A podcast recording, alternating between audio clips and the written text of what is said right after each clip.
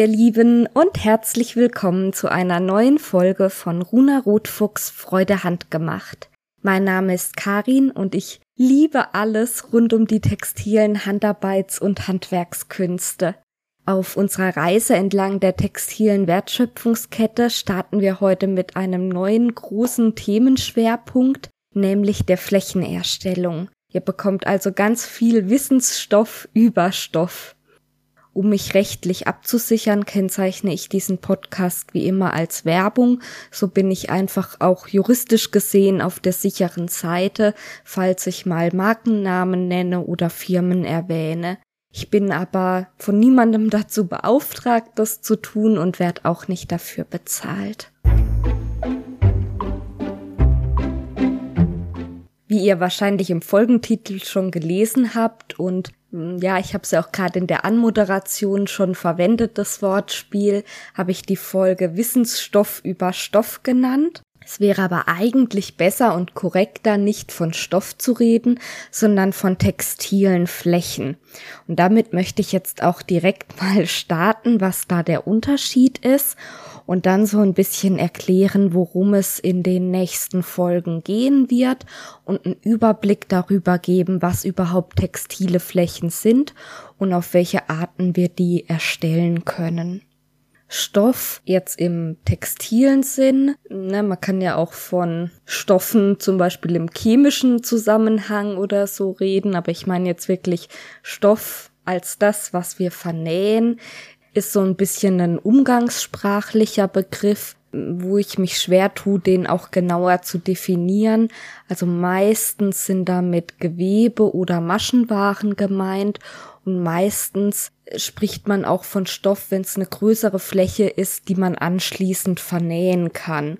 Also man könnte ja auch eine gestrickte Socke zum Beispiel, würde man jetzt eher nicht als Stoff bezeichnen, während wenn man maschinell erzeugtes Strickstück hat, was 1,50 Meter breit ist und zwei Meter lang, aus dem man dann später ein Pullover oder so näht, dann würde man schon eher wieder von Stoff sprechen, obwohl es ja rein von der Konstruktion betrachtet oder auch von der ähm, vom Material vielleicht genau das gleiche ist. Von daher spreche ich lieber von textilen Flächen als Überbegriff für das Thema. Bei Wikipedia ist es geführt unter textile Flächengebilde.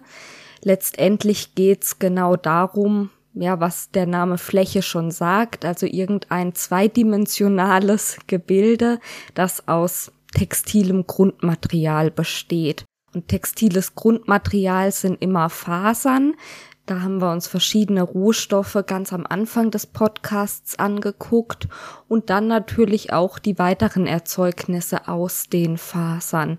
Also das, was dann als nächstes im Podcast kam, die Garne und Zwirne. Es wird also darum gehen, wie kann man entweder direkt aus den Fasern oder aus Garnen und Zwirnen eine Fläche herstellen die man dann später gegebenenfalls noch weiter verarbeiten kann, zum Beispiel indem wir damit nähen.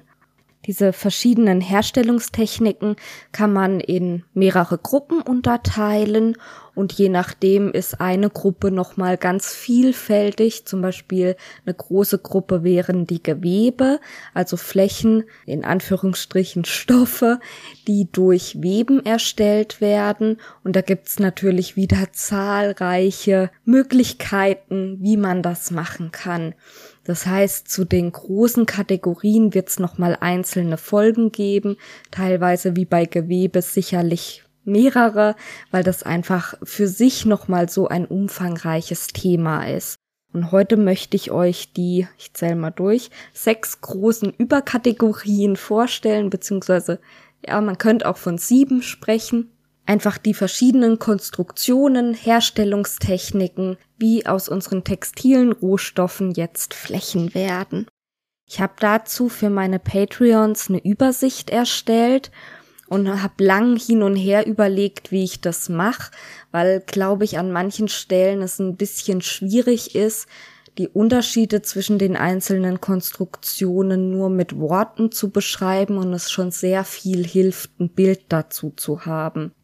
Ich habe deshalb für meine Patreons auf dieser Übersicht, auf diesem Handout, was es zu vielen Folgen gibt, nicht zu allen, aber wenn sich's anbietet und ich's zeitlich schaffe, dann mache ich zu den Folgen als ein Handout. Und bei dem zu dieser Folge habe ich auch mal wieder meinen Zeichenstift geschwungen und versucht, das zu skizzieren, wie die einzelne Konstruktion funktioniert.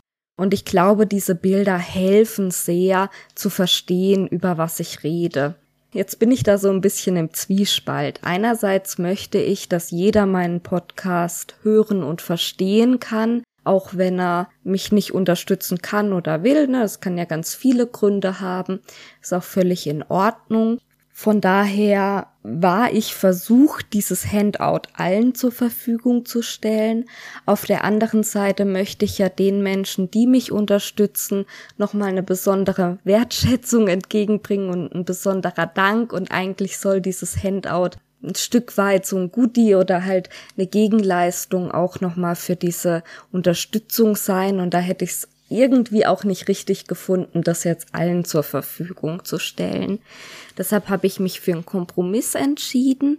Das Handout gibt's nur für meine Unterstützer, aber ich habe diese Zeichnungen in einem Pin zusammengefasst und verlinke euch das auf Pinterest und dann könnt ihr euch das einfach anschauen, weil ich glaube, allein die Zeichnungen, das hilft auf jeden Fall weiter. Und für alle, die beim Autofahren hören und nicht parallel sich Bilder angucken können, ich bemühe mich auch ganz arg, das sinnvoll zu erklären, so dass man es vielleicht sogar ohne Bild versteht. Die erste Möglichkeit, die ich vorstellen möchte, eine textile Fläche herzustellen, habe ich gerade schon kurz erwähnt, das sind die Gewebe. Das heißt gewebte ja, Stoffe, die aus mindestens zwei Fadensystemen bestehen. Was meine ich mit Fadensystem und wie kann man sich das vorstellen? Ich weiß nicht, ob das für alle Menschen zutrifft, die mir zuhören, aber die meisten, denke ich, haben schon mal mit so einem Schulwebrahmen gewebt oder zumindest eine Vorstellung davon. Und im Grunde ist das die Basis, wie ähm, das auch auf ganz großen industriellen Webstühlen funktioniert. Also man hat ein Längsfadensystem, das heißt nicht einen einzelnen Faden, sondern ganz viele Fäden nebeneinander, die alle parallel in Längsrichtung verlaufen. Die nennt man Kettfäden, beziehungsweise das ganze Fadensystem ist dann die Kette. Und dann kommt ein zweites Fadensystem dazu. Das ist der Schuss. Der läuft rechtwinklig dazu, also ist quer verlaufend. Und in der einfachsten Variante geht jetzt der Schuss immer über einen Kettfaden, unter einen Kettfaden, über, unter, über, unter, schlängelt sich da so entlang, bis er einmal unter über allen Kettfaden durch ist und dann geht's in der Reihe zurück, grad andersrum.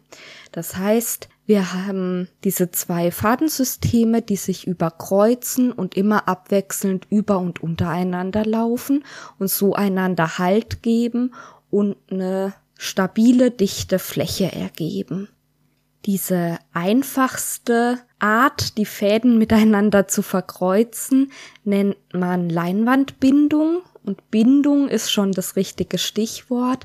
Das bezeichnet nämlich die Art, wie die Fäden miteinander verkreuzt werden, also ineinander verwoben werden. Und da gibt's natürlich eine total große Varianz. Man könnte ja statt immer einmal drüber, einmal drunter, auch zweimal drüber, einmal drunter, zweimal drüber, einmal drunter und so weiter.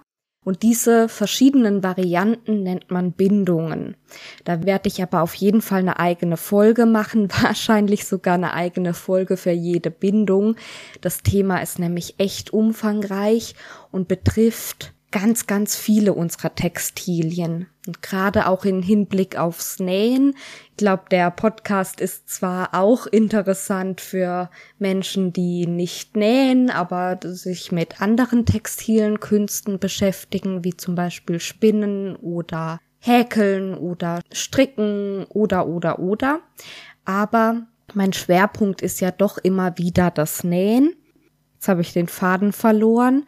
Naja, was ich sagen wollte. Wenn wir Stoff im Stoffgeschäft einkaufen, unter dem Label Webware, das sind immer diese Gewebe. Ich glaube, ich habe mich da schon mal drüber ausgelassen in einer Podcast-Folge.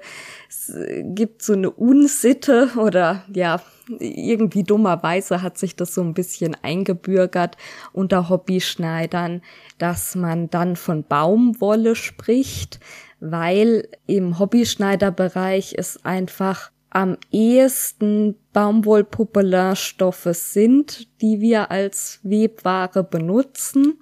Es ist ein bisschen unglücklich, weil natürlich auch ganz viele andere Stoffe aus Baumwolle hergestellt werden und weil nicht jede Webware aus Baumwolle sein muss. Aber das will ich an der Stelle gar nicht weiter vertiefen. Wichtig ist erstmal für unseren Überblick, dass wir wissen, es gibt diese Gruppe der Gewebe und da hat man immer ein Längsfadensystem, die Kette und ein Querfadensystem, den Schuss und die verkreuzen sich rechtwinklig. Damit gehe ich dann direkt weiter zur nächsten Flächenkonstruktion. Die könnte man auf den ersten Blick für fast gleich halten, hat aber zwei entscheidende Unterschiede, würde ich sagen. Das ist das Geflecht. Da guckt ihr euch, wie gesagt, am besten auch mal das Bild an. Man hat auch wieder Fäden, die sich rechtwinklig zueinander verkreuzen. Es kann auch immer eins drüber, eins drunter sein. Insofern sieht es vom Bild her erstmal gleich aus wie die Skizze von der Leinwandbindung. Aber im Gegensatz zum Gewebe habe ich nicht zwei Fadensysteme, sondern nur ein Fadensystem. Also ganz viele Längsfäden, die sich miteinander verkreuzen, quasi so wie beim normalen Zopfflechten auch. Na, das hat wahrscheinlich jeder schon mal gemacht. Drei Stränge, entweder Haare oder äh, Freundschaftsbändchen oder was auch immer, die man dann miteinander verflechtet. Und auf die Art kann man natürlich auch mehrere Fäden miteinander verflechten und, ich sag mal in Anführungsstrichen, relativ breite Flächen erzeugen. Ich sag deshalb in Anführungsstrichen relativ breit, weil rein theoretisch könnte man damit einen Stoff flechten, der 1,50 Meter breit ist. Praktisch wird das aber nicht gemacht. Die Flächenkonstruktion Geflecht findet man eigentlich meistens bei Bändern und Borten. Zum Beispiel Wolltressen sind ganz oft geflochten oder auch Hoodie-Kordeln sind ganz oft geflochten. Die können flach sein, das ist quasi die Grundvariante. Man kann das Ganze aber auch rund machen. Dann ähm, ist es natürlich besonders für diese dicken Hoodie-Kordeln auch wieder interessant. Da muss ich mal gucken, ob das Thema ausreichend interessant ist, um eine ganze Folge dazu zu machen. Ich habe so ein paar Themen, wo es sich vielleicht nicht lohnt, eine ganze Folge zu machen. Da könnte ich mir auch vorstellen, dass ich das zusammenfasse, dass es dann mal so eine gemischte Folge gibt.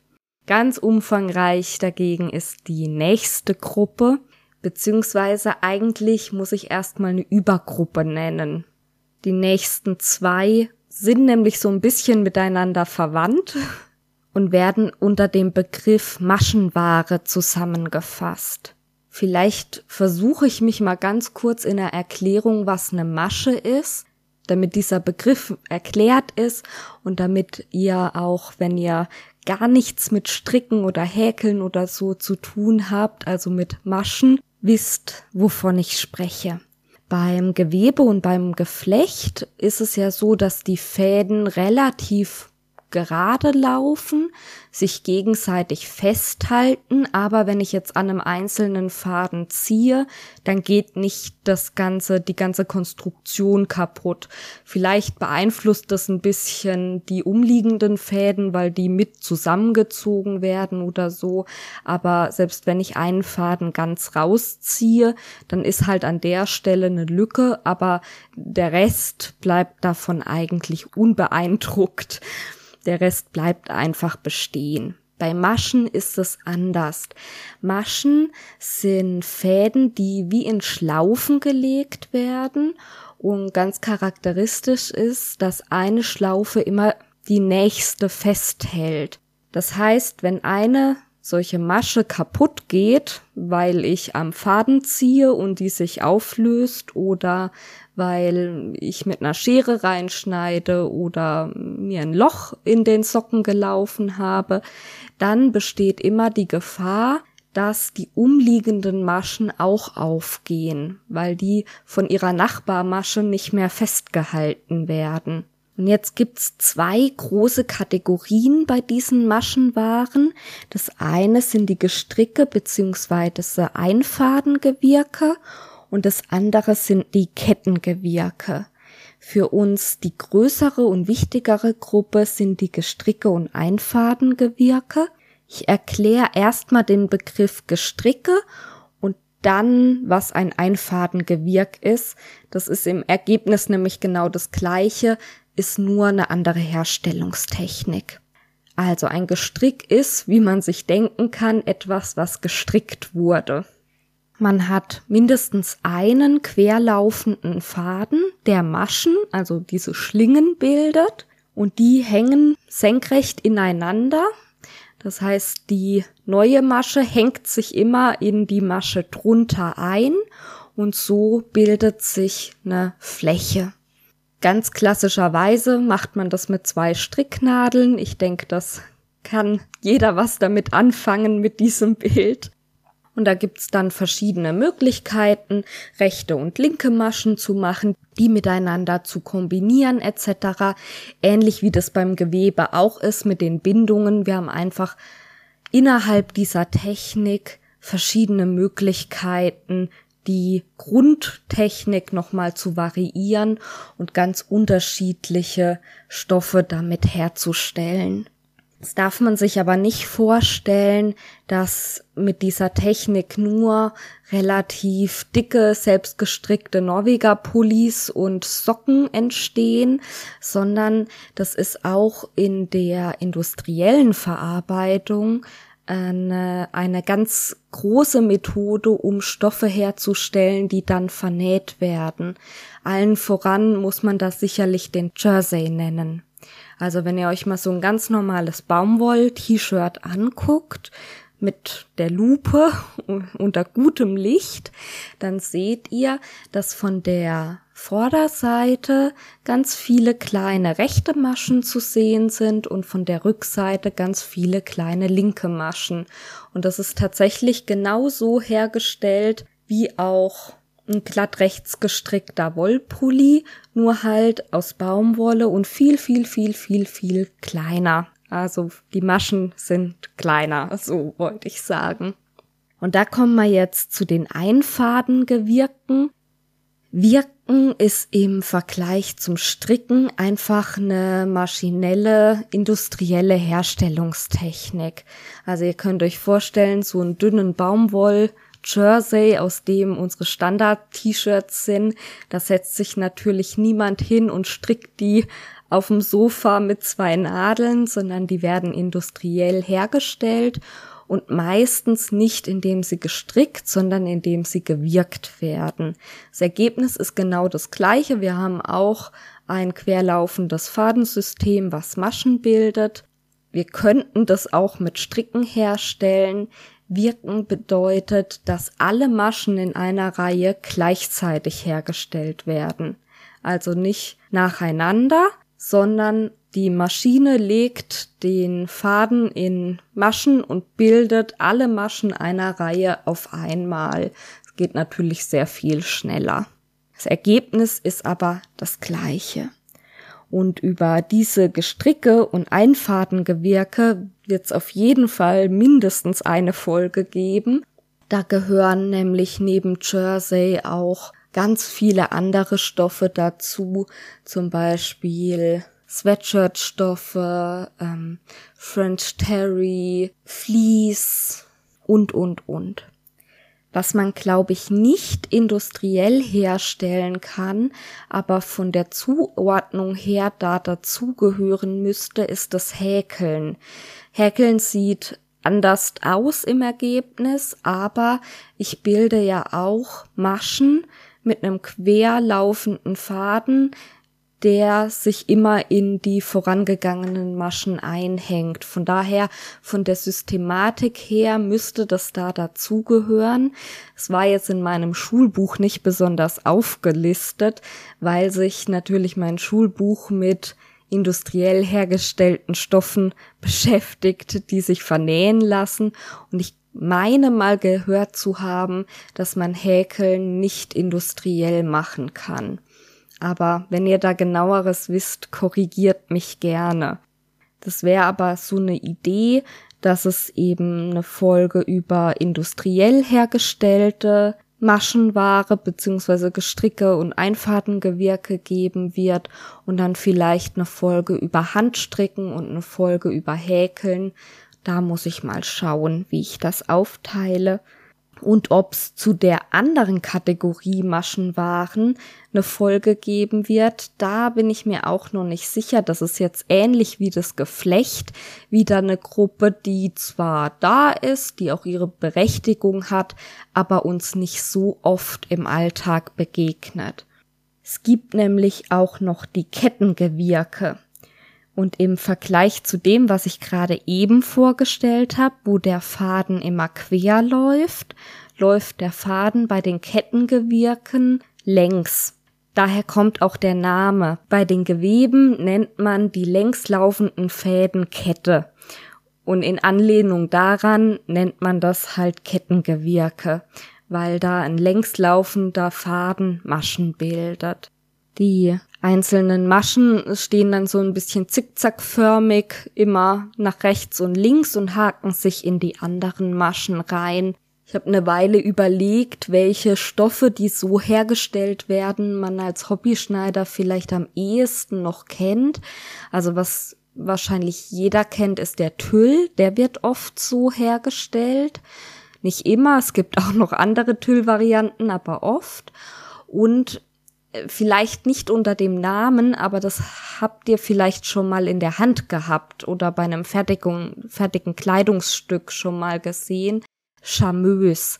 Charmeuse ist ein Futterstoff, der nicht gewebt ist, sondern eben in dieser kettengewirkten Variante und dadurch ist er dehnbar.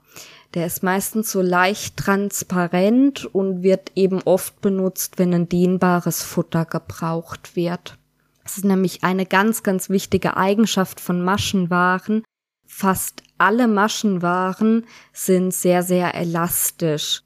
Also nicht nur, wenn man Elastan oder sowas dazu tut, sondern schon allein aufgrund ihrer Konstruktion sind die in zumindest eine Richtung, wenn nicht sogar in beide Richtungen, weit elastischer als ein Gewebe, was aus den gleichen Fäden hergestellt werden würde. Ja, und nach den Maschenwaren kommt dann nochmal so eine Überkategorie, zu der zwei Konstruktionsvarianten dazugehören, und das sind die Faserverbundstoffe.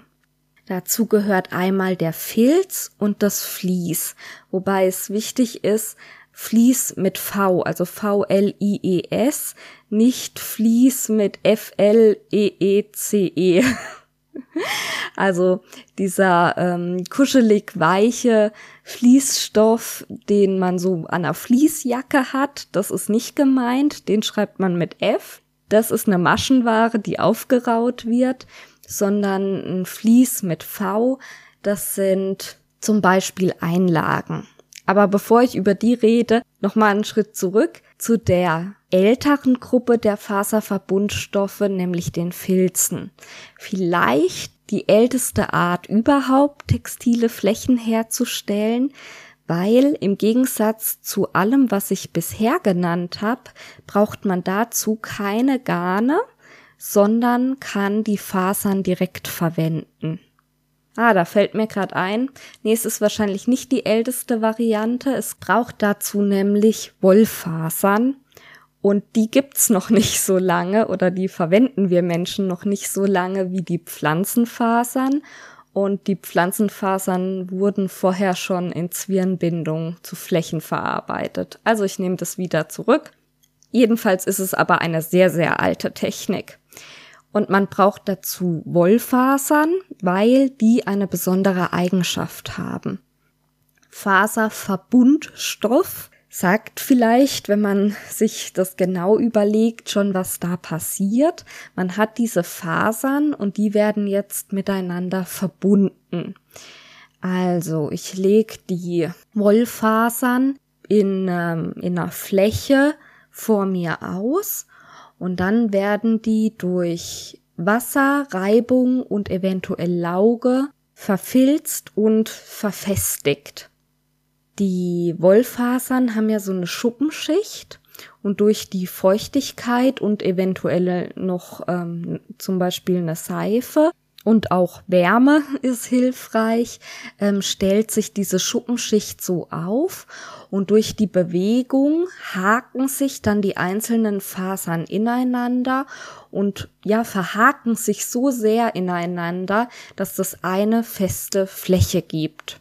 Man kann das ineinander verhaken der einzelnen Fasern, also das Verfilzen, auch ohne die Einwirkung von Feuchtigkeit, Wärme, Lauge und mechanischer Reibung herstellen, indem man Filznadeln benutzt. Das sind Nadeln, die so kleine Widerhaken haben und die immer wieder in die Fasern rein und raus gestochen werden und dadurch die Fasern ineinander ziehen. Da sind wir jetzt schon an der Grenze zum Vlies.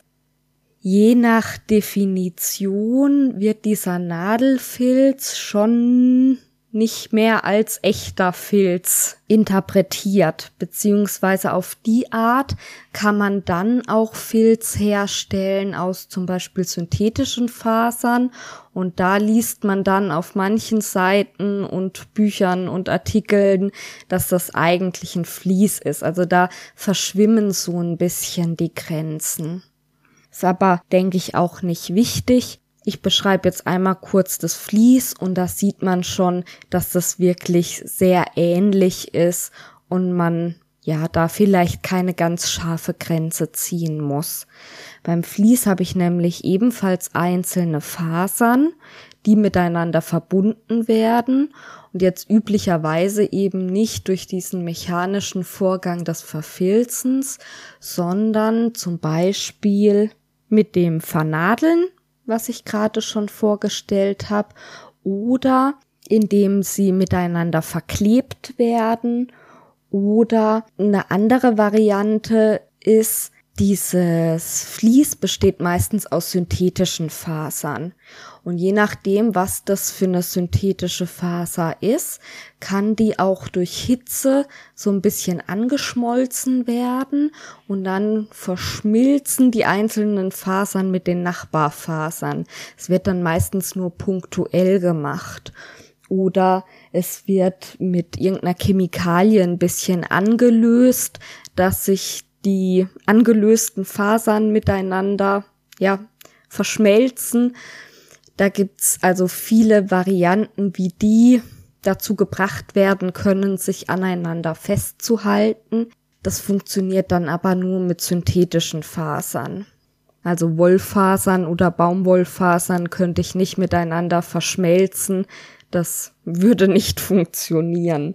Und der größte Einsatzpunkt jetzt beim Nähen für solche Fliese sind die Einlagen. Nicht jede Einlage ist ein Vlies. Zum Beispiel von Flieseline gibt's die G, ich überlege gerade, wie die heißt, G785, glaube ich.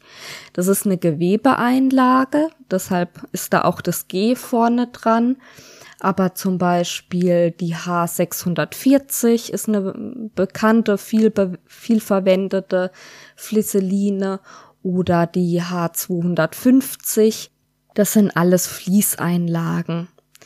Und das wäre auch meine Idee als Folge zum Fließ, dass ich eine extra Folge über Einlagen mache beim Filz ist es wieder so, dass ich mir das noch ein bisschen offen halten möchte, ob das eine ganze Folge ausfüllt oder nicht. Was man dann natürlich mit reinnehmen könnte, ist das Handfilzen, also wo es gar nicht drum geht, Stoffe zu Filzen, die man dann ähm, weiter verwenden kann, sondern man kann mit dieser Technik des Filzens ja auch ähm, Figuren zum Beispiel herstellen oder was auch interessant ist, sowohl industriell als auch für zu Hause in Handarbeit. Man kann natürlich fertige textile Flächen nehmen und die im Nachhinein verfilzen. Loden zum Beispiel wird so gemacht. Loden ist ein Gewebe, was im Nachhinein verfilzt wird. Oder Walkloden ist eine Maschenware, die dann im Nachhinein verfilzt wird. Im Hobbybereich kennt man das vielleicht zum Beispiel als Strickfilzen wo man zuerst Sachen strickt und dann verfilzt. Das ist streng genommen dann nicht das Filz, was als Flächenkonstruktion gemeint ist, weil ja die Flächenkonstruktion vorher schon stattgefunden hat, sondern wäre dann eine Veredelung. Aber ja, ich glaube, das ist ein bisschen spitzfindig. Also als Flächenkonstruktion ist es wirklich gemeint, wenn man am Anfang nur die Fasern hat und daraus dann mittels Filzen eine Fläche herstellt. Vielleicht lohnt sich's da aber so eine Sammelfolge zu machen, wo eben auch die anderen Varianten von Filzen mit reingenommen werden. So, und laut meinem Schulheft, in das ich auch immer mal wieder reingucke, was ich während der Berufsschule mir aufgeschrieben habe, war's das jetzt. Aber ich habe noch eine siebte Kategorie aufgemacht, nämlich Sonstiges. Es gibt noch jede Menge Flächenkonstruktionen, die ich schwierig finde, in eine der bisherigen Kategorien einzuteilen. In meinem Schulbuch zum Beispiel werden da zwei genannt. Das sind einmal die Nähwirkwaren. Damit ist gemeint, dass man lose Fäden oder ich glaube auch Fasern, aber in dem Beispiel waren es Fäden hat, die dann durch Übernähen daran gehindert werden zu verrutschen. Also ich habe lauter parallel liegende Fäden, die quasi eine Kette bilden oder in dem einen Beispiel waren es sogar wie Kette und Schuss, aber die lagen einfach nur übereinander, nicht ineinander verkreuzt.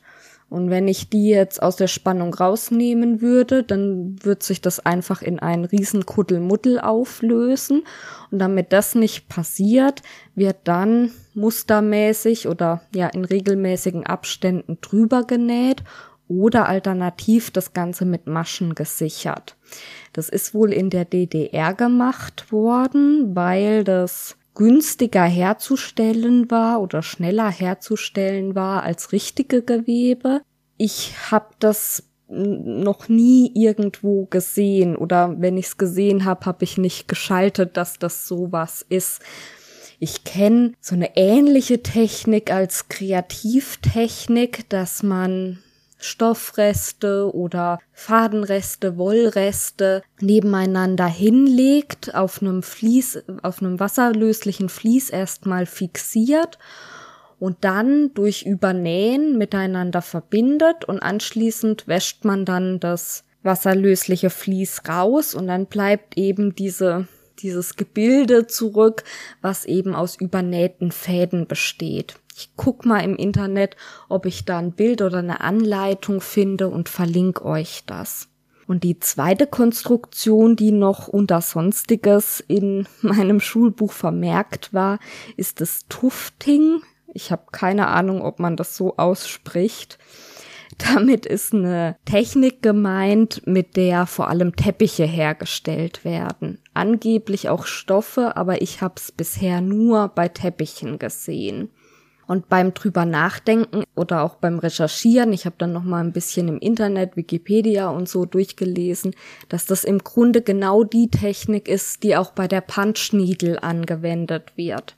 Punch ist ja so ein Trend, der irgendwie vor drei Jahren vielleicht aufgekommen ist, dass man ein Gewebe bestickt, allerdings ähm, nicht im herkömmlichen Sinne, indem man den Faden immer komplett durchzieht, sondern man hat so eine Nadel mit dem Fadenvorrat und die wird immer rein und raus gestochen und der Faden, hm, wie soll ich das beschreiben, geht nicht komplett durch den Stoff, sondern bildet an der Stoffunterseite so kleine Schläufchen. Im Grunde, wenn man an denen ziehen würde, wird sich alles wieder in Wohlgefallen auflösen. Und deshalb wird, wenn man mit dem Projekt fertig ist, meistens auf der Rückseite das Ganze dann verklebt. Und auf die Art, weniger kunstvoll, wie jetzt bei der Punch Needle geht's dann drum, auch eben Muster damit zu machen und so weiter, ähm, wird das industriell hergestellt, wo dann wirklich dicht an dicht, Schläufchen an Schläufchen ist, für Teppiche. Und dann wird die Rückseite richtig äh, fest verklebt und dann kann da auch nichts mehr aufgehen. Ja, und äh, unter dieser Kategorie Sonstiges ist mir dann eben noch jede Menge eingefallen.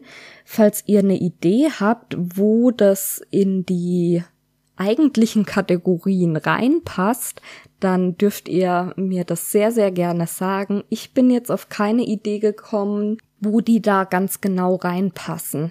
Das nächste wäre das Knüpfen, auch in Bezug jetzt gedacht auf Teppiche. Dann das Nadelbinden, was ich schon mal in der Folge vorgestellt hatte. Dabei werden ja Knoten und keine Maschen gemacht. Das ist also keine Maschenware, aber es ist auch eigentlich nichts der anderen Kategorien. Und genauso die Zwirnbindung.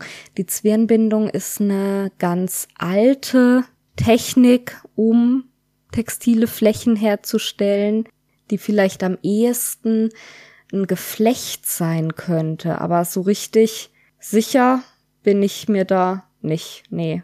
Also vielleicht ist es so eine Mischung aus Gewebe und Geflecht. Dann gibt's das Sprang, ebenfalls eine historische Technik, mit der man zum Beispiel so ganz zarte Haarnetze gemacht hat, wo ich mir auch nicht sicher bin, naja, vielleicht ist es Flechten. Also vielleicht gehört es auch zum Geflecht, aber so richtig konnte ich es da auch nicht einsortieren. Und dann noch mehrere Techniken, um Spitzen herzustellen, allem voran das Klöppeln. Wo ich auch wieder nicht weiß, gehört das jetzt zum Geflecht?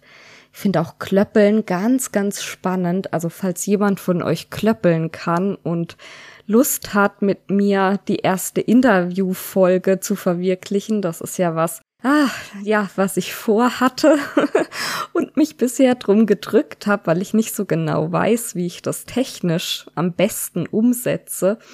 Also, falls ihr klöppeln könnt und Lust habt, mit mir das Experiment Interviewfolge auszutesten, das wäre was, wo ich total gerne Folge drüber machen würde, weil ich da selber nicht so viel drüber weiß und es aber irre spannend finde. Dann haben wir noch Bobinett, Netztechnik, also durchaus auch Fischernetze zum Beispiel gelten als textile Fläche. Dann wieder eine Technik, wo ich überhaupt nicht weiß, ob ich die richtig ausspreche, ist anscheinend italienisch. Ich habe nie italienisch gehabt. Occhi, Occhi, hm. Da macht man mit einem Schiffchen so Spitzen, die aussehen wie lauter Augen. Ich ähm, werde auf jeden Fall diese Liste mit Sonstiges einmal in die Show Notes schreiben und vielleicht da auch jeweils Beispiele dafür.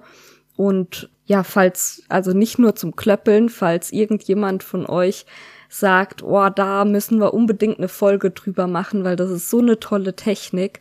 Total gerne ich kenne mich mit den meisten davon nicht so gut aus und ich glaube, das sind auch alles Techniken, die eben nicht so verbreitet sind und deshalb nicht unbedingt eine eigene Kategorie gekriegt haben in dieser Übersicht in meinem Schulbuch. Letztes ist mir dann noch Makramee eingefallen. Damit kann man ja theoretisch auch ganze Flächen herstellen.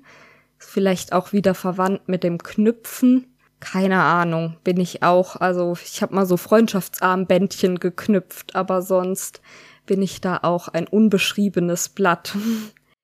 Wenn euch noch mehr flächenbildende Techniken einfallen, ich finde es total spannend. Also schreibt mir die gerne. Ihr müsst auch keine lange E-Mail schreiben. Ihr könnt ja einfach einen Instagram-Kommentar zum Beispiel unter die Folgenankündigung und dann sammle ich die einfach in der Liste, einfach weil ich es spannend finde und lass euch natürlich auch an dieser wachsenden Liste teilhaben. Das soll es jetzt aber für diesen Überblick gewesen sein. Also die wichtigen Kategorien sind Gewebe, Geflecht, die Maschenwaren mit den Gestricken und Einfadengewirken auf der einen Seite und den Kettengewirken auf der anderen Seite und die Faserverbundstoffe mit Filz und Vlies.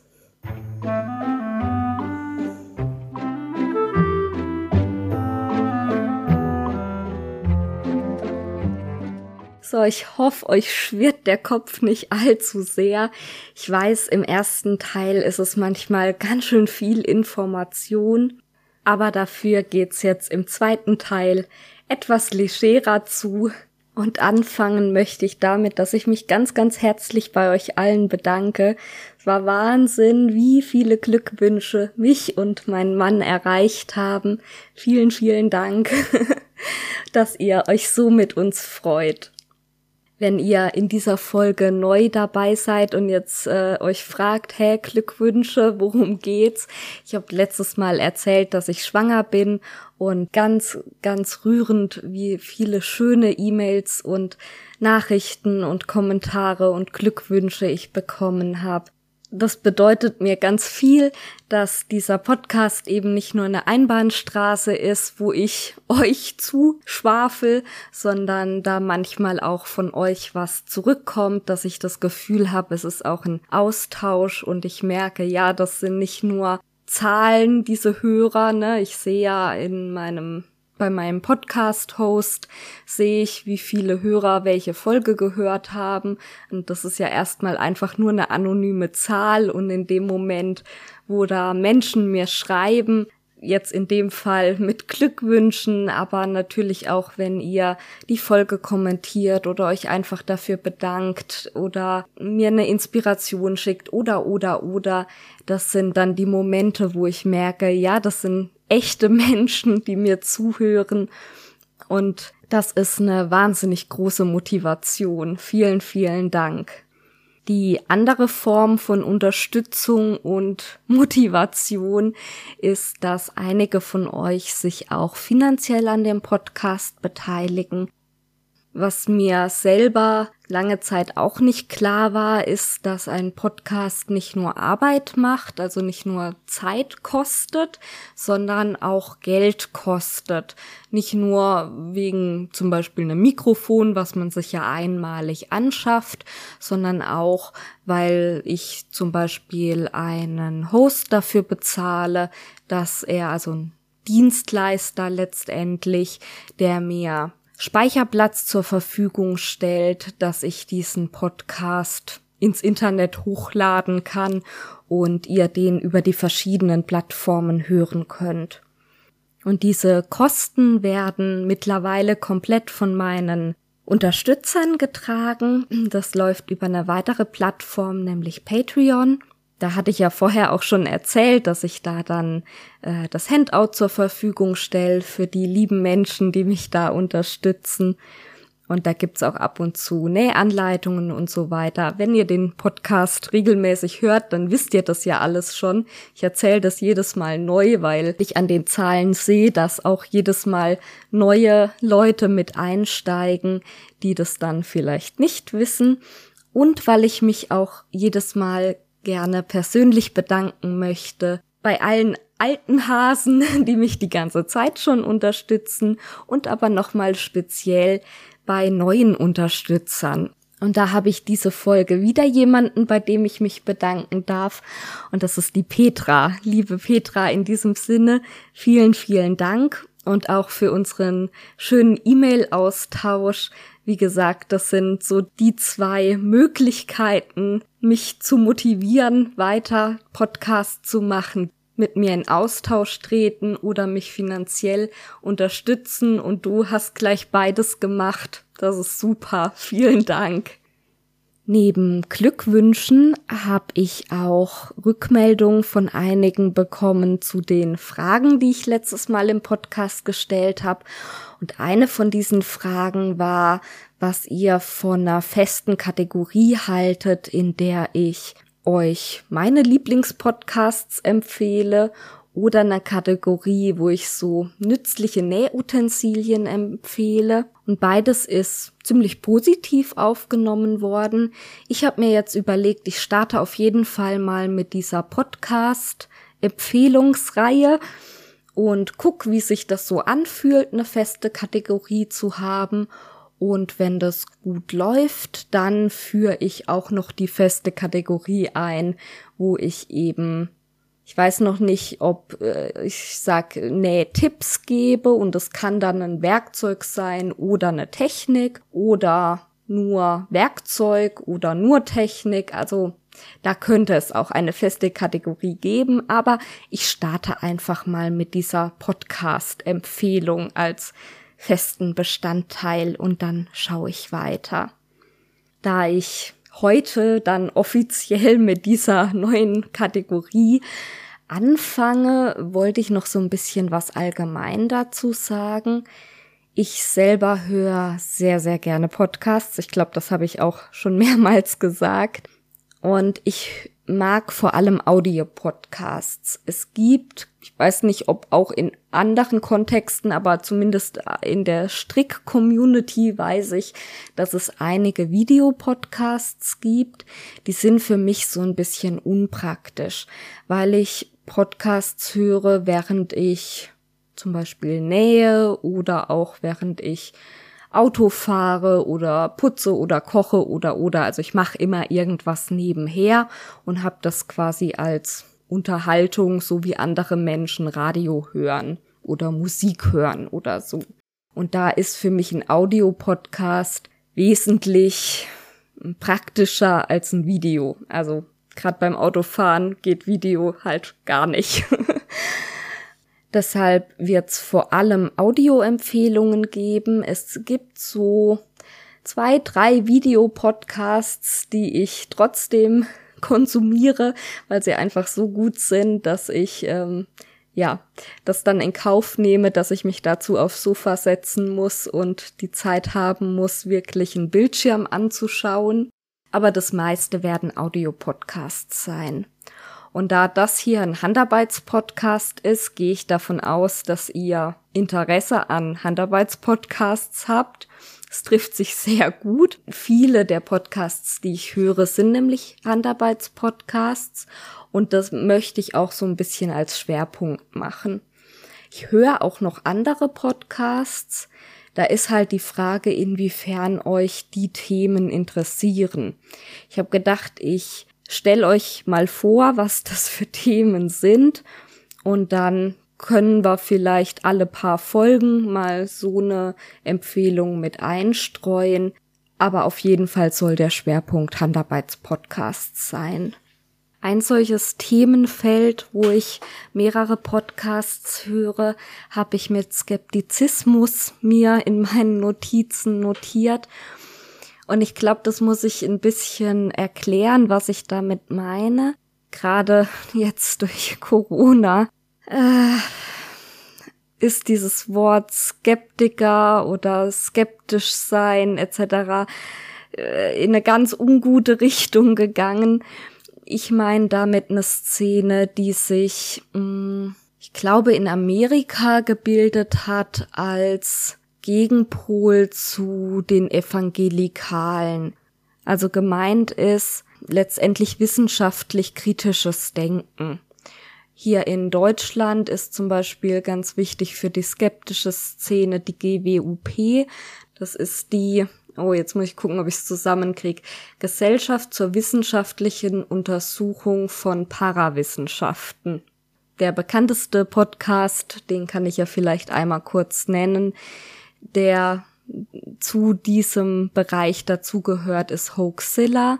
Das ist ein Podcast, den gibt's seit über zehn Jahren.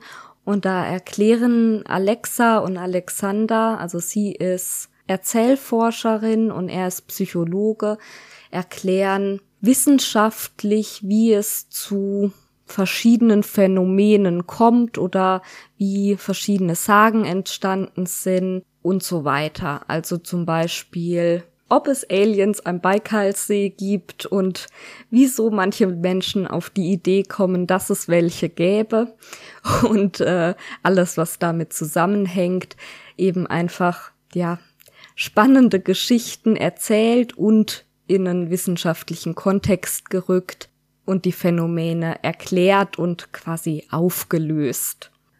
Und in diesem Bereich sind eben einige Podcasts angesiedelt, die ich sehr gerne höre.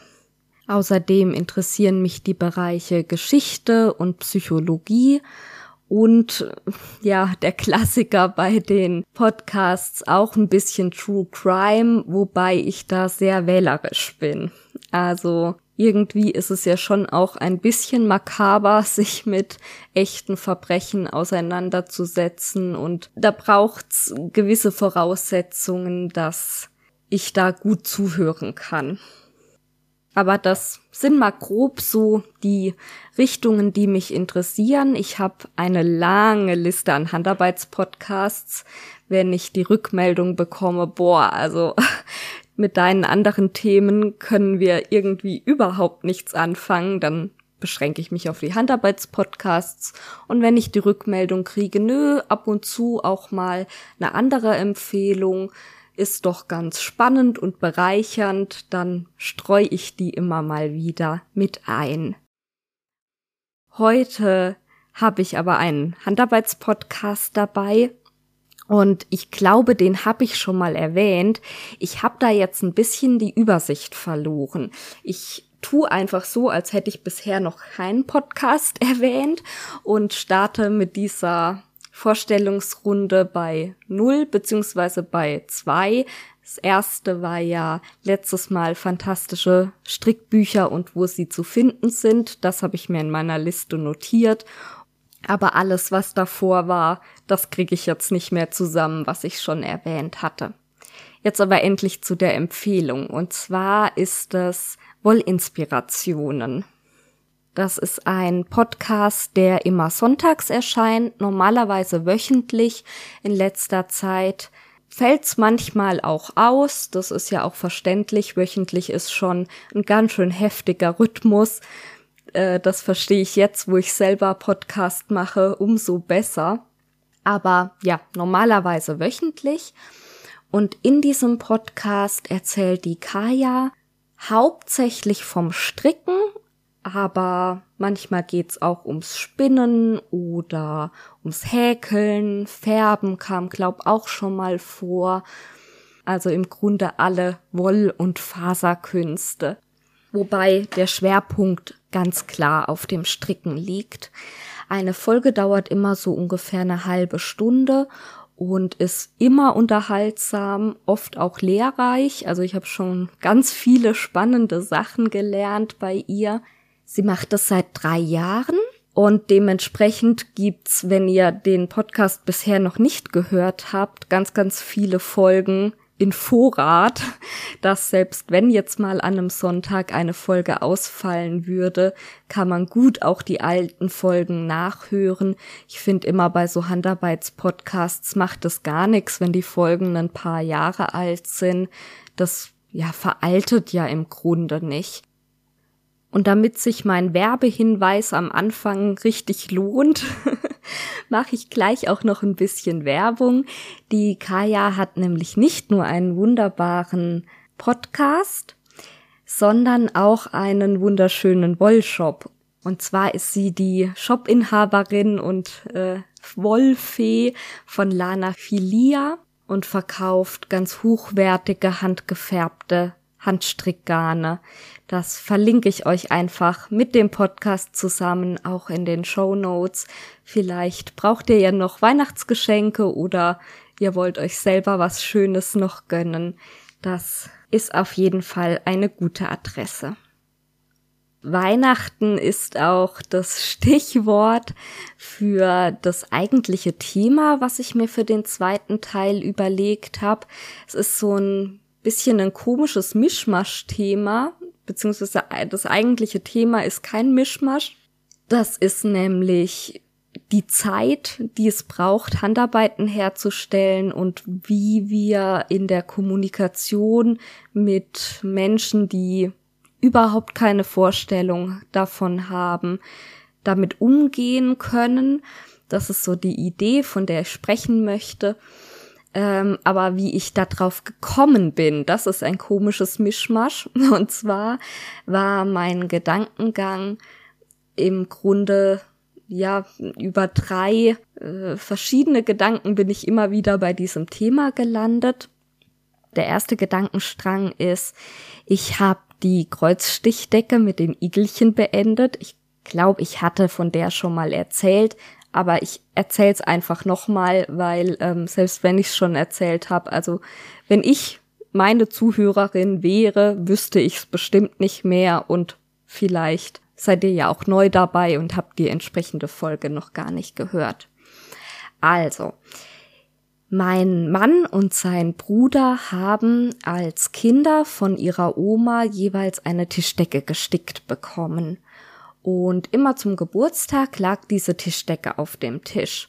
Das war, glaube ich, gar nicht explizit so als Geburtstagstischdecke geplant, aber das hat sich halt so ergeben und ist so unbemerkt zu einer kleinen Familientradition geworden. Und ähm, auch im Erwachsenenalter haben wir das dann irgendwie so fortgesetzt, dass halt zum Geburtstag diese Tischdecke. Im Fall meines Mannes sind da kleine Haselmäuse aufgestickt und die ist total schön gemacht und ja, die ist halt die besondere Tischdecke, die auf den Tisch kommt, wenn mein Mann Geburtstag hat. Witzigerweise muss ich sagen, wenn wir Geburtstag haben, mein Mann und ich haben nämlich am gleichen Tag Geburtstag. Und deshalb sind wir übrigens auch sehr froh, dass der Termin für unser Baby im Mai und nicht im März ist. Wir hatten nämlich schon äh, gescherzt, dass es dann auch noch an dem gleichen Tag Geburtstag hat.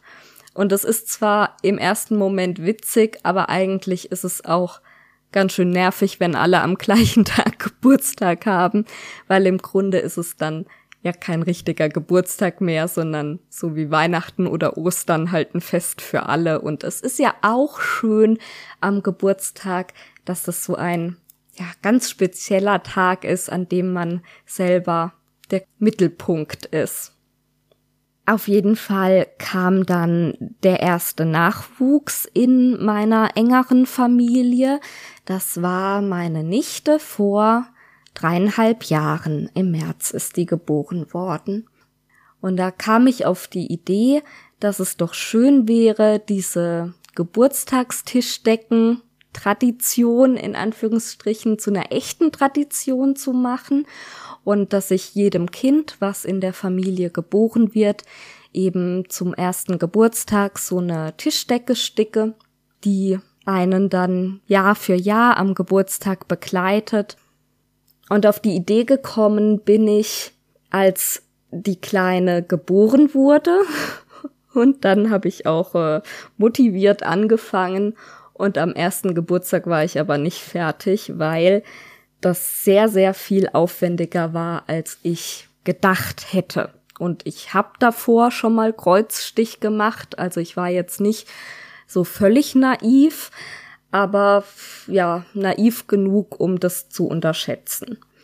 Und zum zweiten Geburtstag war die Decke dann aber fertig, da sind kleine Vögelchen drauf. Und dann kündigte sich auch schon bald das nächste Kind an. Und dieses Mal habe ich es tatsächlich zum ersten Geburtstag geschafft. Das war jetzt Mitte November und äh, ganz kurz vorher ist es fertig geworden und ich habe es dann schön verpackt und die Kleine ist ein Jahr alt, die kann sich ja noch nicht über eine gestickte Tischdecke freuen, aber die Eltern haben sich sehr gefreut und wissen das auch zu schätzen und ähm, finden das auch eine tolle Idee und werden diese Tischdecke also auch zum Geburtstag nutzen. Das war auch so ein bisschen meine Bedingung, vor allem nachdem ich dann nach der ersten Tischdecke wusste, wie viel Arbeit das macht, war für mich klar, also ich mache mir die Arbeit nur, wenn das dann auch von den Eltern mm, mitgetragen wird. Also wenn die Eltern das auch für eine gute und schöne Idee halten und diese Tischdecke dann auch am Geburtstag immer hinlegen, dann ist mir das diese Arbeit wert. Wenn die aber damit jetzt nichts anfangen können, dann würde ich das nicht machen wollen, weil das Besondere sind ja dann auch die Erinnerungen, die das Kind halt im Laufe der Jahre mit dieser Tischdecke verknüpft, weil die halt am Geburtstag immer da liegt und wenn das nur in der Kommode liegen würde, dann ähm, ja wäre das irgendwie sinnlos. Für diese zweite Tischdecke habe ich übrigens ein fertiges Stickmuster gekauft und bin mega glücklich damit. Also die Vögelchen habe ich mir so, ja, das darf man gar nicht sagen, so halb selber gebastelt. Es sollen halt auf diesen Tischdecken Tiere sein. Das ist quasi, finde ich einfach schön, weil es kindgerecht ist und es sollen aber auch Tiere sein, die man sich auch als Erwachsener noch auf den Tisch legen kann deshalb habe ich auch so ein bisschen jahreszeitlich bezogen mir was ausgesucht, eben für das Herbstkind jetzt die Igelchen und für das Frühlingskind waren es die Vögelchen. Und so eine große Auswahl an passenden Stickmustern habe ich da gar nicht gefunden. Ich hätte sehr gerne ein Stickmuster gekauft, aber ich habe mich dann total in diese Vögelchen verliebt und habe da nur auf Pinterest ein Bild gefunden. Mir ist klar, dass das eigentlich nicht ganz richtig ist, weil sich ja irgendjemand die Arbeit gemacht hat, dieses Muster zu zeichnen und dann wird es einfach abfotografiert und kostenlos ins Internet gestellt. So sollte das natürlich nicht sein. Ja, ich habe dann diese schlechte Fotografie genommen, und habe auf Karo-Papier beziehungsweise auf nee, ich habe erst Karo-Papier genommen, dann habe ich mir das war mir zu groß, dann habe ich Millimeterpapier genommen, das war mir zu klein und dann habe ich meinen Mann gebeten, mir Kästchenpapier auszudrucken, was eben so wie ein Stickmuster ist, also jedes Kästchen so zwei, drei Millimeter groß und dann alle zehn Kästchen auch eine dickere Linie, dass man besser abzählen kann. Und auf diesem Papier habe ich dann mit Buntstiften die Stickvorlage vorgezeichnet. Also ich war allein am Vorzeichnen, weiß ich nicht, 20 Stunden oder mehr dran und war dann auch am Sticken sehr, sehr lange dran. Also ich schätze, dass ich an dieser ersten Decke ja so 150 bis 200 Arbeitsstunden dran war. Ich kann das nur schätzen, weil ich natürlich die Zeit nicht gestoppt habe. Aber ich habe zum Beispiel halt geguckt, na, wie viele Stunden brauche ich denn für ein Vögelchen und habe das dann hochgerechnet und dann sind dann noch so Ranken und sowas drauf. Ja, so habe ich das halt irgendwie hochgerechnet. Keine Ahnung, ob meine Hochrechnung stimmt, aber größenordnungsmäßig irgendwo da. Und wie gesagt, das hat auch fast zwei Jahre gedauert, weil ich natürlich ähm, nicht ausschließlich nur an dieser Decke gearbeitet habe. Und für die zweite äh, Tischdecke habe ich dann schon mich bemüht, ein fertiges Stickmuster zu suchen, weil mir klar war, dass allein das Zeichnen eben sehr schwierig ist. Und habe diese süßen Igelchen gefunden. Und es war so viel besser zu machen, also nicht nur, weil ich mir das selber zeichnen gespart habe, sondern weil dieses Stickmuster einfach auch dafür ausgelegt war, gestickt zu werden. Also derjenige, der das designt hat, hat sich was dabei gedacht, das so zu machen. Und die Farben waren schön abgestimmt und ich bin total begeistert. Ich werde in Zukunft nur noch fertige Stickmuster nehmen und das erzähle ich deshalb so lang und breit, weil ich euer Schwarmwissen anzapfen will, wenn ihr schöne Tierstickmuster kennt, die sich eignen, um eine Bordüre an einer Tischdecke zu sticken, immer her damit, unbedingt. weil ich finde es, wie gesagt, gar nicht so einfach, sowas zu finden. Manchmal sind es dann große einzelne Motive, zum Beispiel Akufaktum hat wunderschöne Kreuzstichmuster, aber das sind dann einzelne große Motive und ich finde es schon schön für diese Geburtstagstischdecken diese Bordüre zu machen. Da habe ich übrigens auch ganz viele Tischdecken ausprobiert und äh, ja, habe mir bestimmt fünf, sechs Stück auch im Internet bestellt und dann wieder zurückgeschickt und ich ähm, nehme jetzt die für von Rico Design. Die finde ich einfach qualitativ ganz, ganz toll. Und die hat so ein einge webten AIDA-Bereich, wo man diese Bordüre dann eben reinsticken kann und da bin ich halt auch von der Breite her festgelegt. Also zu groß darf das Muster einfach leider nicht sein. Ja, jedenfalls, ich wollte ja, eigentlich ist das ja alles nur die Herleitung für mein Thema. Jedenfalls war ich an dieser Tischdecke kürzer dran als an der ersten, weil dieses Stickmuster einfach so viel besser war als mein selber gezeichnetes. Aber es waren halt immer noch, ja, also über 100 Stunden. Ich bin beim Hochrechnen, je nachdem wie ich gerechnet habe, so zwischen 100 und 150 Stunden gekommen. Ich bin sicherlich auch langsam, das weiß ich von anderen Techniken ähm, oder ja generell auch von mir, dass ich halt jemand bin, der ordentlich und dafür eher langsam arbeitet. Aber es ist halt auch einfach Fakt, dass Kreuzstich sehr lange dauert. Und da bin ich selber, ja, wie gesagt, total erstaunt drüber gewesen, wie lange es dauert.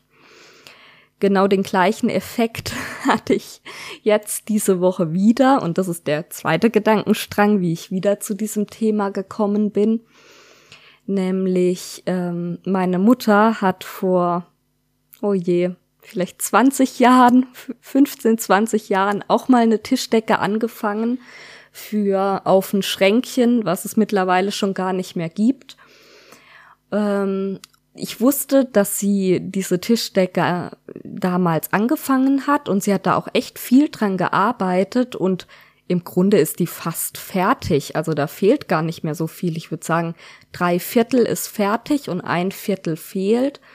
Und irgendwie hat sie dann, ja, wie das halt manchmal so ist, damit aufgehört, ungeplant. Also wir haben es jetzt wieder rausgekramt. Da war noch der Stickrahmen dran und ähm, die Nadel mit dem Faden. Also es war wirklich wie, als hätte sie gerade eben aufgehört es war nicht geplant, dass sie aufhört, sondern ist halt so passiert.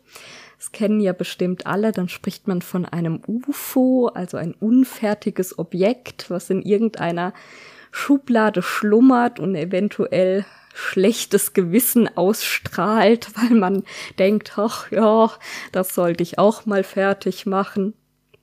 Und jetzt, wo ich mit der Igelchendecke fertig war, habe ich gedacht, Mensch, eigentlich macht mir dieses Sticken so Spaß und jetzt habe ich kein aktuelles Projekt und jetzt frage ich sie, ob ich ihre Tischdecke fertig machen darf. Die haben wir jetzt zusammen ausgekramt. Sie wusste auch ganz genau, wo das ist. also es war nicht in Vergessenheit geraten, schön ordentlich aufbewahrt. Das Besondere an dieser Tischdecke ist, dass die vorgesehen ist, ringsrum mit einem Hohlsaum zu versäubern. Das ist eine Technik, bei der man einzelne Fäden aus dem Gewebe rauszieht und dann mit Handstichen die verbleibenden Fäden so umschlingt, dass es Muster gibt. Das kann wahnsinnig aufwendig sein. Teilweise verkreuzt man auch die verbleibenden Fäden miteinander und also da kann man die wildesten Sachen machen. Die Variante, wie das an der Tischdecke vorgesehen ist, ist quasi die einfachst mögliche. Man ähm, schlägt den Saum ein und dann da, wo der Saum festgenäht wird, zieht man die Fäden und äh, näht ringsrum von Hand den Saum fest und umschlingt dabei eben diese verbleibenden Fäden und dann hat man so eine feine Lochkante einmal am Saum entlang. Von der Theorie her wusste ich, wie diese Technik geht, aber ich habe sie einfach noch nie gemacht. Und dann habe ich mir so gedacht, ja, ist ja easy peasy hier, Saum umschlagen, Fäden rausziehen, festhalten, kein Thema, ruckzuck gemacht. Und das ist genau die Falle, in die ich ständig tappe, dass es dann eben doch nicht ruckzuck gemacht ist. Also das äh, war Gedankengang Nummer zwei und Gedankengang Nummer drei ist, dass er jetzt dann Weihnachten ansteht und damit auch wieder die Frage im Raum, wem schenke ich was? Schenken wir uns überhaupt was? Und wenn wir uns was schenken, was schenke ich demjenigen und schenke ich dem vielleicht was Handgemachtes? Da habe ich auch gerade wieder ein handgemachtes Projekt auf den Nadeln, was jemand geschenkt kriegen soll, was ich auch wieder, mh, hm, ich glaube, ich kann das hier erzählen, weil derjenige hört. Nee, kann ich mir nicht vorstellen, dass derjenige zuhört. Also das ist ein, kein Weihnachtsgeschenk, sondern ein Geburtstagsgeschenk, aber es ist kurz vor Weihnachten und der soll gestrickte Socken von mir bekommen. Schuhgröße, weiß ich nicht, 46, also ja, große Füße. Und ich stricke mit Nadelstärke 2,25 und ich stricke eher eng, aber ich will gerne ein sehr dichtes Maschenbild haben. Und ich habe den Socken komplett fertig gestrickt und habe ihn dann meinem Mann angezogen. Und ich weiß, dass die Wolle wahrscheinlich eher etwas einlaufen wird. Und das war eng.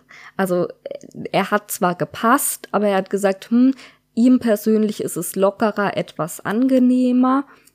Und der, für den es ist, hat tendenziell eher noch größere Füße und wenn es dann noch einläuft, ne. Also kompletten Socken gerippelt und wieder neu angeschlagen.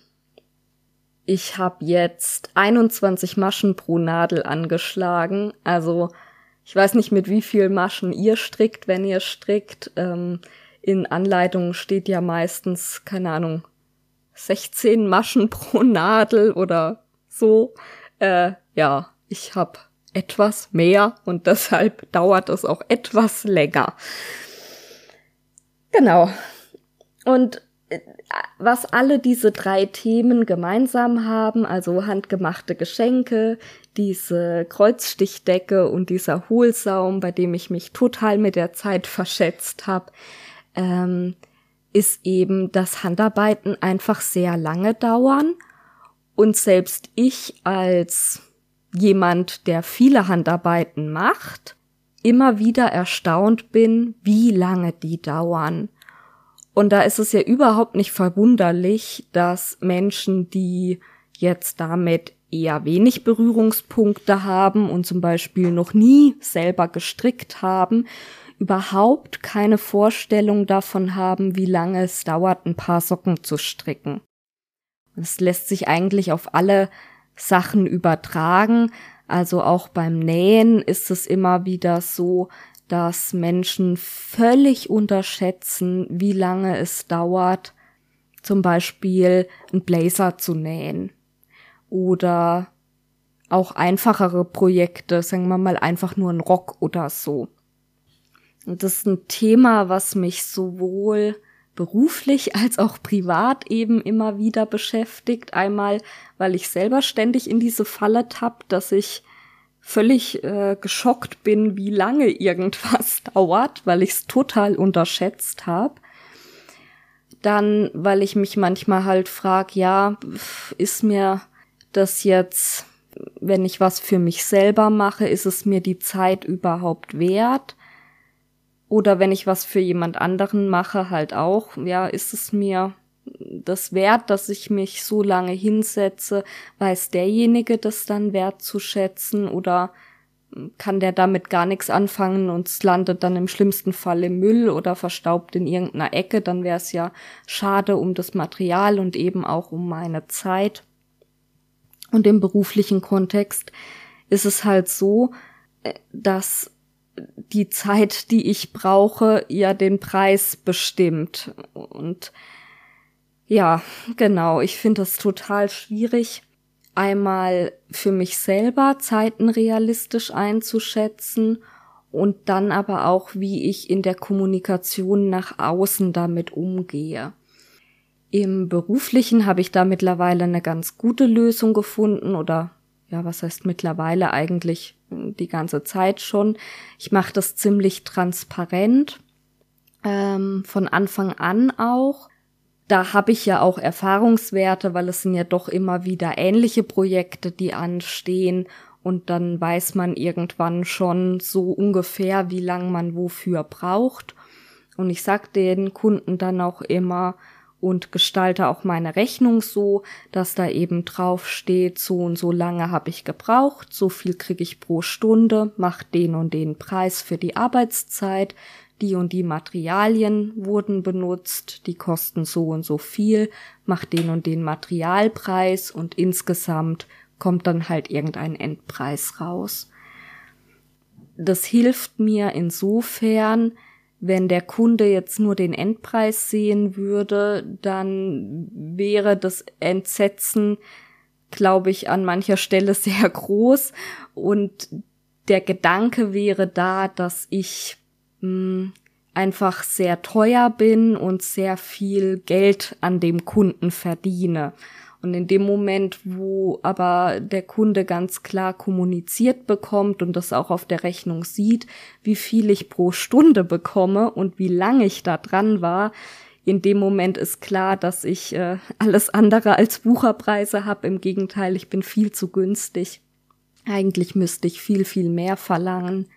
Das kann ich nicht, weil dann, ähm, ja, könnte sich's oder wollte sich's wieder niemand leisten. Das ist halt das große Problem.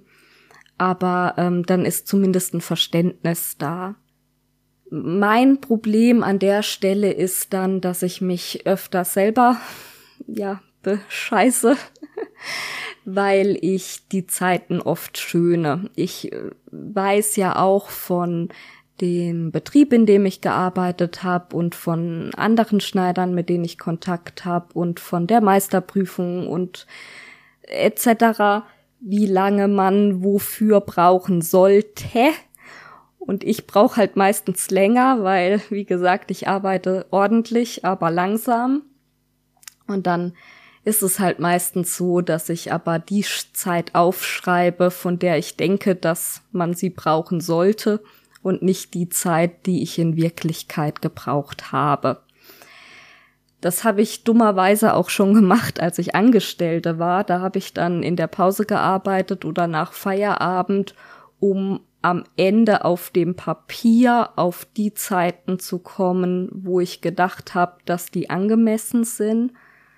Ähm, das ist so ein bisschen, ja, eine Problematik von mir, dass ich halt dazu nicht stehen kann, sondern mir dann über die Maßen viel Mühe gebe, um den hypothetischen Erwartungen der anderen zu entsprechen. Da habe ich mich aber auch schon deutlich gebessert. Aber ich glaube generell ist es eine Tendenz, die man auch im privaten Bereich hat, da vielleicht noch stärker, dass man vor sich selber und auch vor anderen diese zeitintensive Arbeit, die man mit was Handgemachtem verbracht hat, runterspielt. Und dann sagt man sich, ach ja, das habe ich ja gemacht, während ich auf dem Sofa saß und Fernseh geguckt hat oder hab. Oder man sagt sich, ja, es macht mir ja Spaß, das ist ja keine Arbeit oder so. Und das wird halt besonders dann mh, hm, kritisch, sag ich mal, wenn man diese selbstgemachten Sachen nicht verschenkt, sondern verkauft. Mal abgesehen davon, dass man eigentlich ganz andere Stundenpreise auch kalkulieren müsste, um realistische Preise zu machen. Aber dann, ja, sehe ich halt immer wieder auf Weihnachtsmärkten, das steht ja jetzt dann auch an oder auch nicht, wegen Corona, ja, egal. Auf Weihnachtsmärkten oder Künstlermärkten sehe ich immer wieder, dass Frauen handgemachte Sachen verkaufen, wo ich genau weiß, das ist der Materialpreis plus ein Kaffee. Und die Frau hat da stundenlang dran gehockt. Und das tut mir immer so ein bisschen weh, weil selbst wenn das für die einzelne Frau in Ordnung ist, weil sie da wirklich Spaß dran hatte und so viel produziert, dass sie nicht weiß, wohin damit und sagt, ja, ist doch super, wenn ich den Materialpreis wieder rauskrieg. Also einmal macht's natürlich den Markt kaputt, weil dann Menschen wie ich, die eigentlich gerne davon leben würden, nicht die Preise verlangen können, die sie müssten, um Krankenkasse, Rentenversicherung etc. alles auch noch zu bezahlen. Was ich aber viel schlimmer finde oder worum es mir jetzt eigentlich geht, ist der Punkt, dass es auch das Bild verzerrt, was Handarbeit wert ist. Das ist vielleicht auch wieder so ein bisschen so ein feministisches Problem, was ich ja auch schon mal angesprochen hatte, dass klassische Frauenarbeit oft so nebenher läuft und gar nicht als echte Arbeit gewertschätzt wird. Ich glaube, bei der Spinnfolge hatte ich das so ein bisschen thematisiert und das sehe ich da halt auch wieder, dass auch die handarbeitende Frau selber diesen Wert dieser Handarbeit so runterspielt und sagt, ah ja, klar war ich da lang dran, aber auch das mache ich ja so nebenher. Und dass man wirklich, weiß ich nicht, da stundenlang, also beim Beispiel dieser Tischdecke 150 Stunden an so einer Tischdecke gestickt hat und ähm, was das eigentlich wert sein müsste, das ähm, wird so unter den Teppich gekehrt. Und das ist einfach schade und ich habe aber keine richtig gute Idee, wie sich das verändern lässt, weil ich finde es auch albern, bei jedem Geschenk dazu zu sagen, übrigens, da war ich so lange dran. Das ist so ein bisschen wie wenn man das Preisschild dran lassen würde. Aber ich habe schon das Gefühl, dass wir Handarbeitenden da erstmal uns selber bewusster drüber werden müssen und dann auch das mehr nach außen kommunizieren müssen, weil jemand der noch nie gestrickt hat, ja, woher soll der denn wissen, wie lange das dauert? Wenn der ein paar Socken geschenkt bekommt, dann weiß er natürlich, ja, da hat sich jemand hingesetzt und die gestrickt und das war sicherlich nicht in fünf Minuten fertig. Aber eine Relation, wie viele Stunden das wirklich sind, kann derjenige ja gar nicht haben. Also wenn ihr da gute Strategien habt, teilt die gerne mit mir.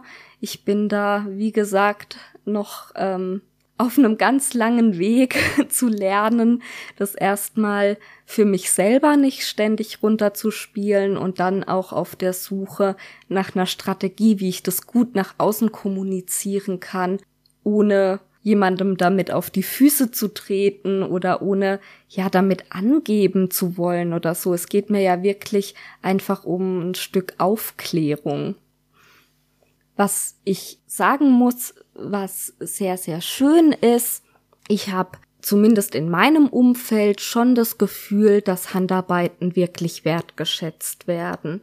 Also ich kenne jetzt niemanden, der irgendwie bei einem selbstgemachten Geschenk die Nase rümpfen würde und sagen würde, äh, ja, ist ja selber gemacht, hm, hättest du nicht was kaufen können, sondern es ist schon so in meinem Umfeld zumindest, dass das als was Wertvolles, Besonderes angesehen wird, wenn was selber gemacht wird.